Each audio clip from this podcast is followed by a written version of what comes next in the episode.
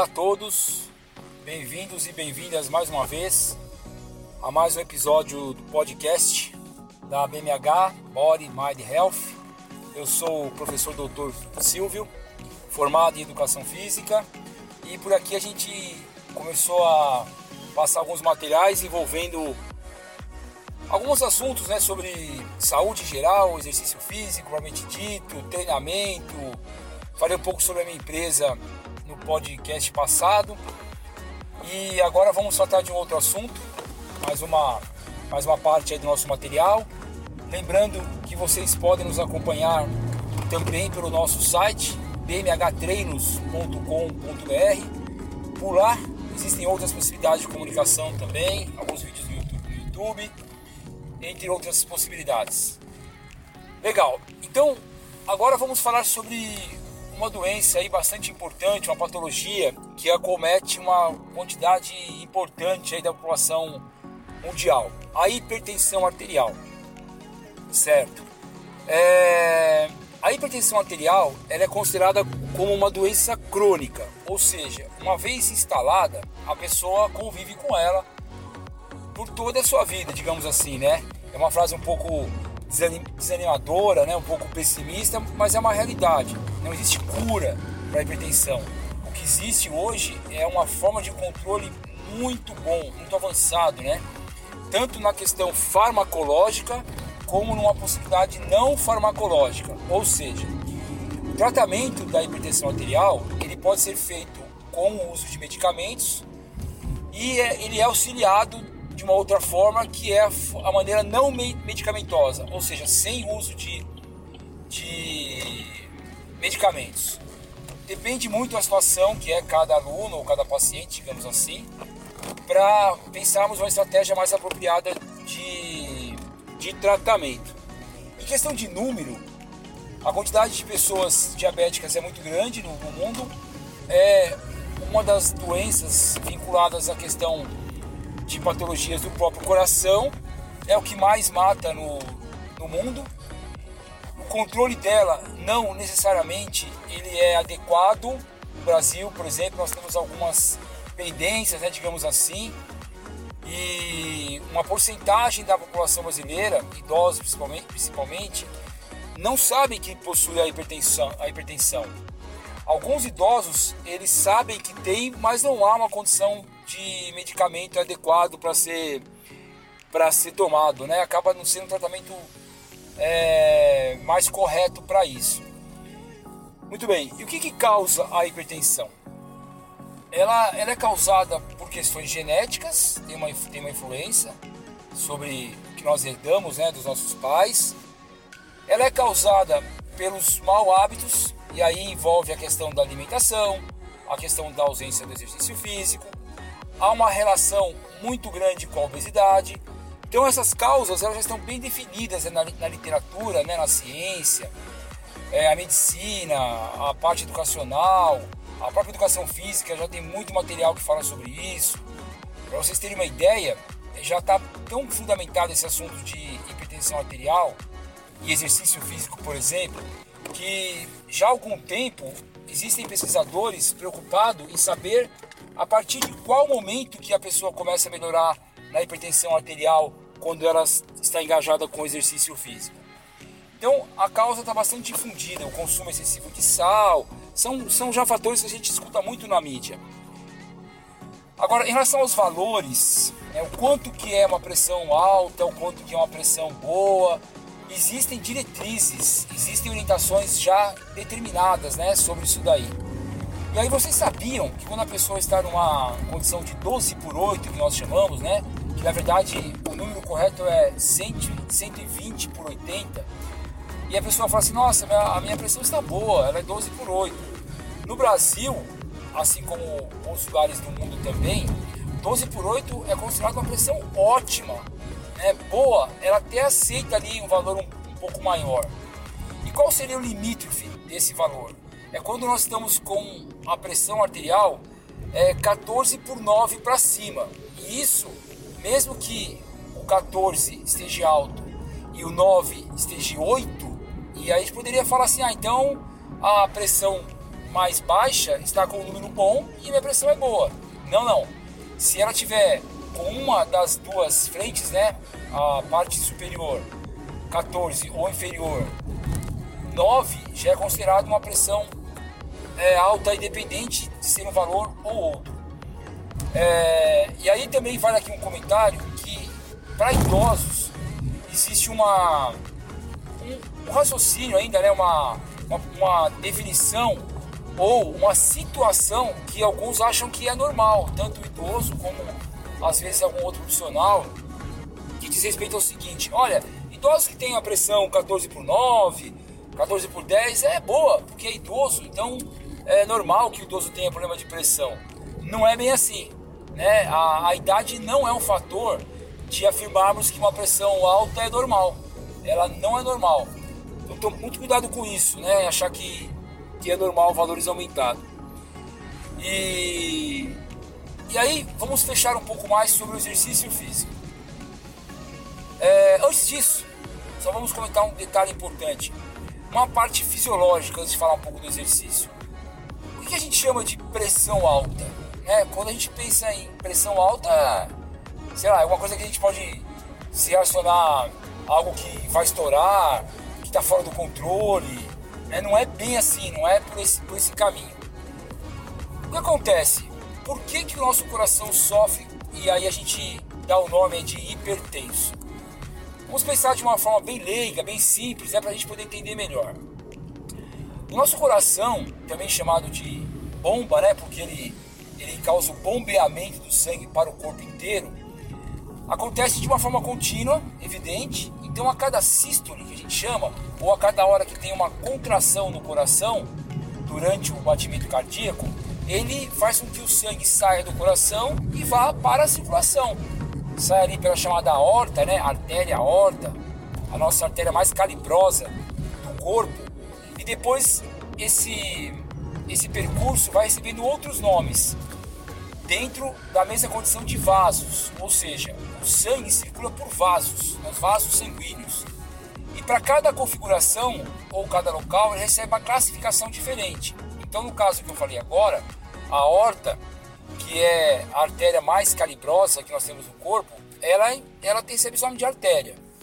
À medida que esse, que esse sangue vai passando para as outras áreas do corpo, pelo vaso, né, pelo vaso sanguíneo, ele recebe o nome de arteríola, menor do que uma artéria.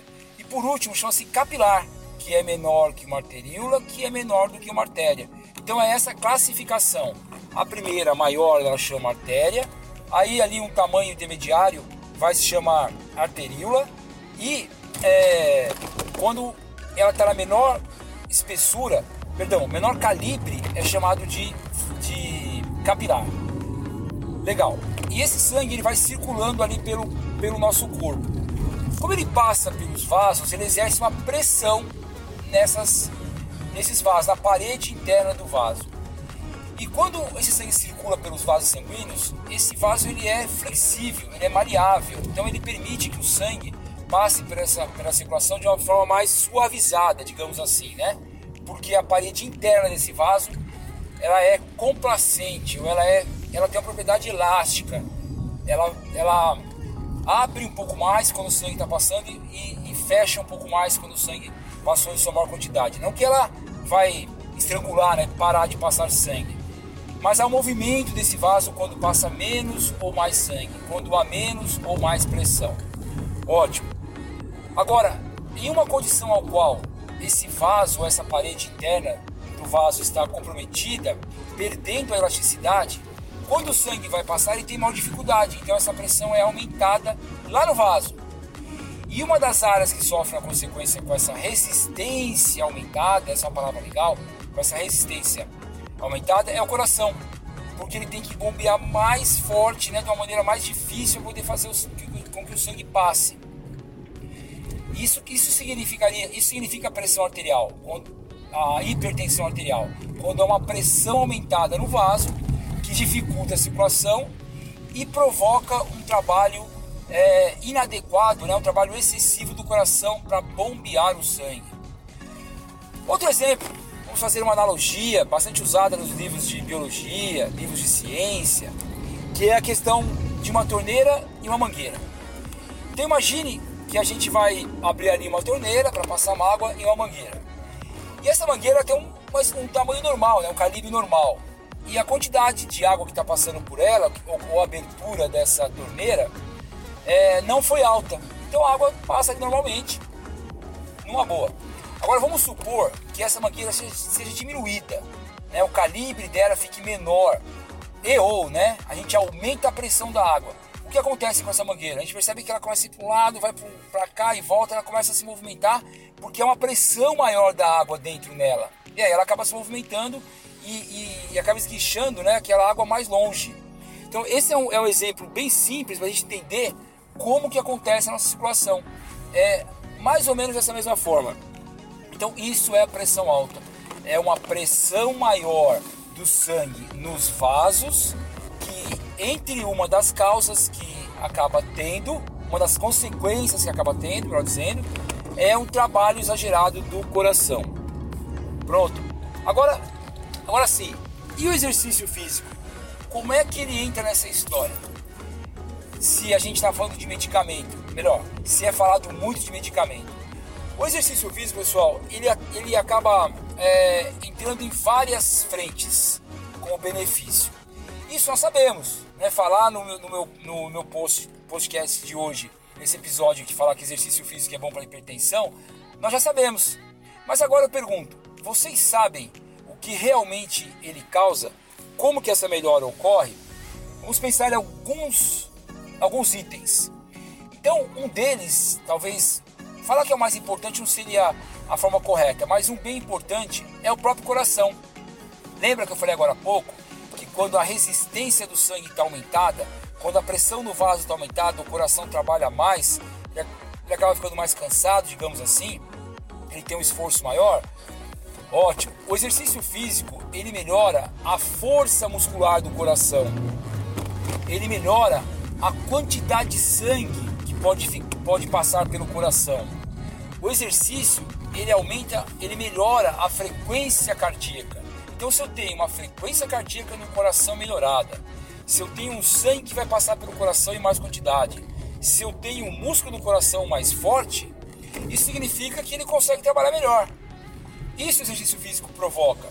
Existem outras coisas que provocam também essa condição do aumento do coração.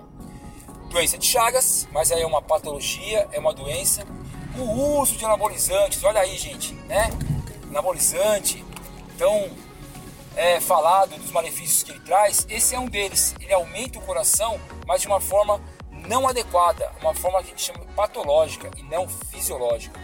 Então, o exercício físico ele é capaz de melhorar é, a capacidade do coração em trabalhar melhor, ou seja, a eficiência. Vamos pensar em outra possibilidade também. Lembra agora há pouco que eu comentei com vocês? Né? Agora a gente está usando o que nós aprendemos. Eu comentei que os vasos são classificados em três possibilidades, entre outras, né? Artéria, quando ele é calibroso, o vaso é calibroso. É, arteríola, um pouco menor, e capilar. O capilar, ele é muito, muito fino. O, a, a, é, a, o tamanho dele, ele tem uma espessura muito fina. Por isso que ele tem esse nome de capilar também. E ele é tão fino que ele fica em contato com as células. Imagina só, é ele que está lá em contato com a, com a célula do, do músculo, que a gente chama de fibra muscular, ele está lá em contato com o tecido. E por que, que ele fica em contato com o tecido? Porque esse vaso é tão fino, tão fino, que ele é permeável. Ele permite que passe oxigênio e glicose para a célula e ele também recebe substâncias que vêm da célula quando a célula está trabalhando. É, lembrando que a célula é a nossa menor unidade do corpo. Ótimo. E aí eu comentei com vocês também o exemplo da mangueira, que se tiver com muita pressão, né, a mangueira fina, uma água passando com muita força, ela começa a se movimentar, indicando que a pressão está grande. Certo? E esse sangue, ele passou ali pela artéria aorta, passou pela arteríola e chegou nos vasos. Só que os vasos, eles têm uma quantidade muito grande, porque eles são menores. Eles estão lá na, na periferia, um pouco mais longe ali do, do coração certo? Se eu tenho uma, quanti uma quantidade de capilares é, pequena ou normal, né, um, um valor de capilares até baixo e com exercício físico eu passo a ter mais capilares e eles ficam mais flácidos, mais flexíveis, significa que quando o sangue chegar lá na frente, por exemplo na perna, lá na batata da perna, né, na panturrilha, ele vai ter mais vazão, ele vai ter mais distribuição. Vou dar outro exemplo para vocês, bem interessante. Aqui na cidade de São Paulo é comum acontecer isso na época de chuvas de verão. A gente sabe que as chuvas aumentam nessa fase e aí algumas regiões são alagadas. Por que, que algumas regiões são alagadas? Entre outros motivos, é porque há um rio que está desembocando numa área que não tem passagem e aí ele acaba transbordando e causando todo o prejuízo que nós já conhecemos. Bem desagradáveis esse prejuízo. Ótimo. Agora imagine em São Paulo, sei lá, há 100 anos atrás, ou até mais ainda, que esses rios eles tinham as suas ramificações, ou seja, chegava lá um, rio bem grande próximo do rio Tietê, e ele tinha ramificações para chegar nesse rio. Portanto, ele tinha uma vazão maior. Se ele tinha uma vazão maior, então a água era melhor distribuída quando chegava no rio. E é isso que acontece pensando no nosso capilar, de uma forma didática, sabe, sabe pessoal? Uma forma para a gente entender um pouco melhor. Significa que se eu tiver mais capilares, eu vou ter uma vazão maior naquela região. Portanto, a pressão vai ser menor. Se a pressão for menor nos vasos, quem agradece?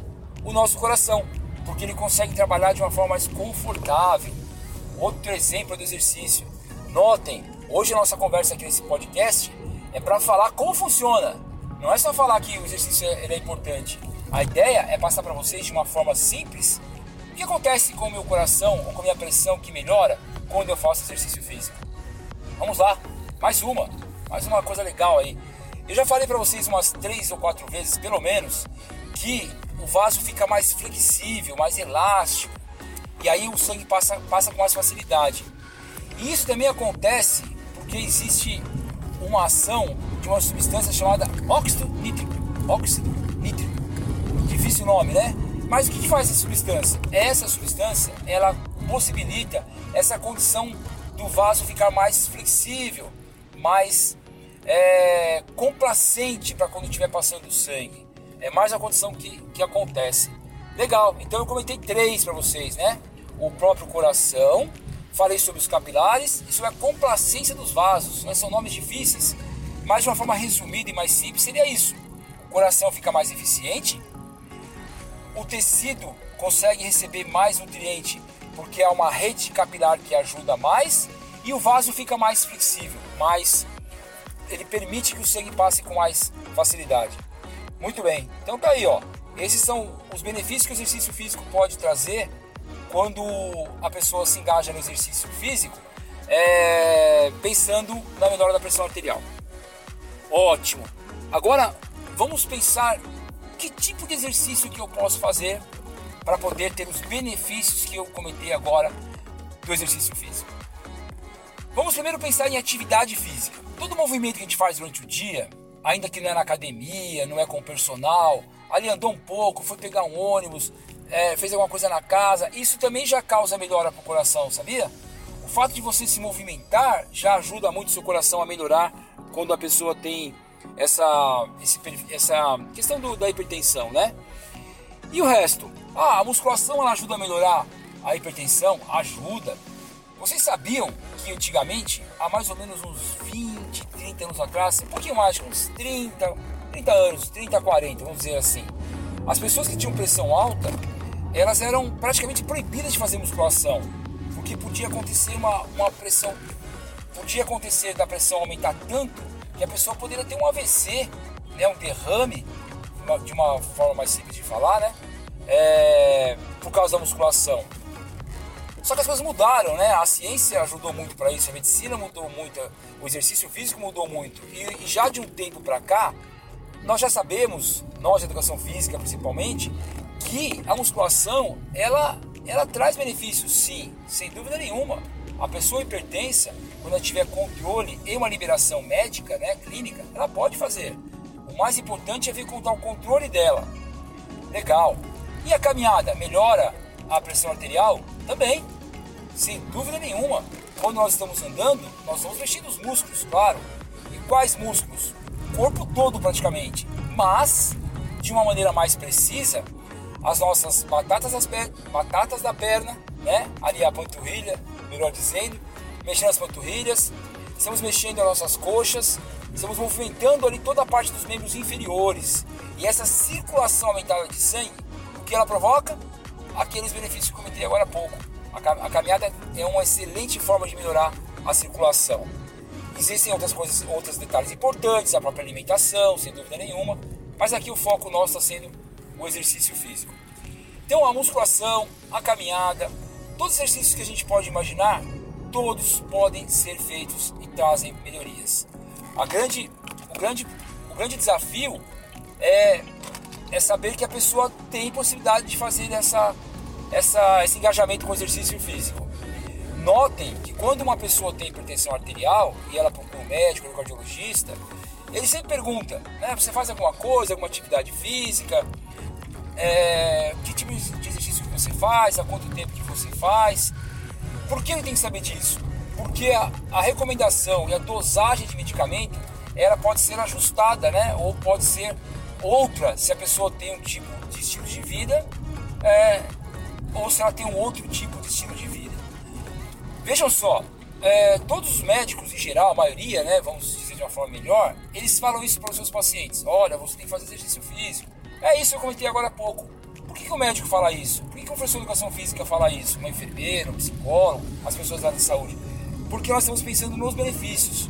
E a ideia aqui é falar um pouco sobre esses benefícios também. E agora, o último item desse nosso podcast para falar sobre hipertensão arterial. E a prescrição? Será que é simplesmente sair andando, ir lá na, na academia e falar, cara, eu quero fazer musculação, porque o professor Silvio falou que, que é importante e melhora o vaso, melhora o coração, o vaso sanguíneo e tal. É, não é bem assim. Para que você faça exercício físico com segurança, você tem que realmente ter a orientação de uma, de uma pessoa que entenda. Não necessariamente dos medicamentos, embora eu, como professor, falo muitos meus alunos, é, tanto de personal quanto da universidade, que nós temos que ter um conhecimento básico. Né? O que será que faz um diurético? Ah, o diurético ele controla o volume do sangue.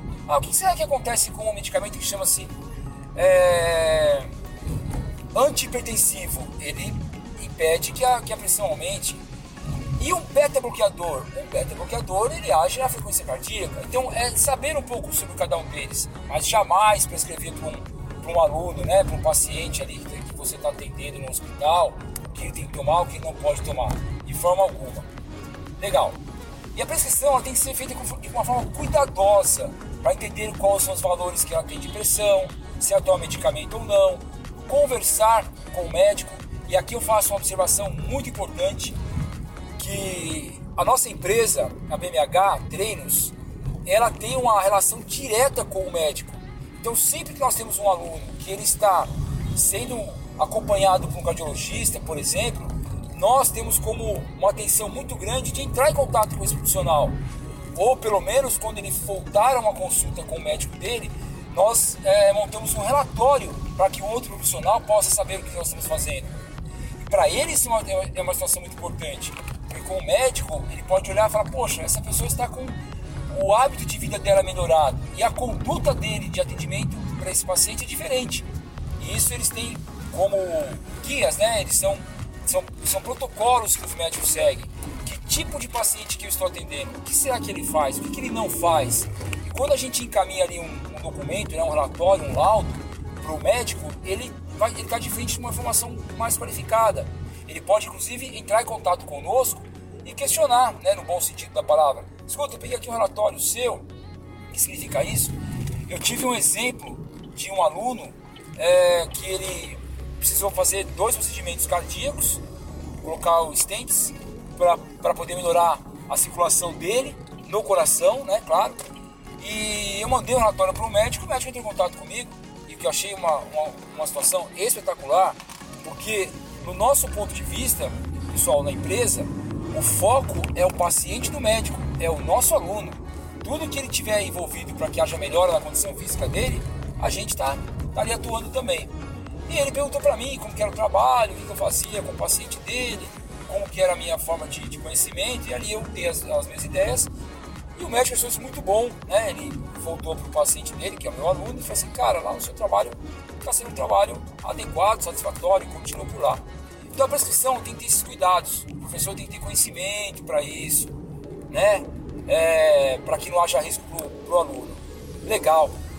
É isso. Então aqui eu vou fechando mais um episódio do nosso podcast, né? BMH Cast.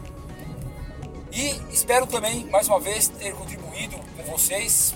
Eu até planejei para fazer um material com esse episódio um pouco menor, mas achei legal falar um pouco mais sobre a questão de o que, que causa, qual que é o benefício que acontece dentro do corpo, digamos assim, para as pessoas entenderem um pouco melhor, não simplesmente saber que ah, exercício faz bem. Então eu aprofundei um pouco mais por aqui.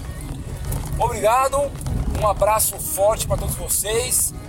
Vamos nos movimentar com frequência, mesmo se você é hipertenso, desde que você tenha aí acompanhamento com o seu médico, você está bem amparado, né, bem acompanhado tecnicamente, para que você fique sempre melhor.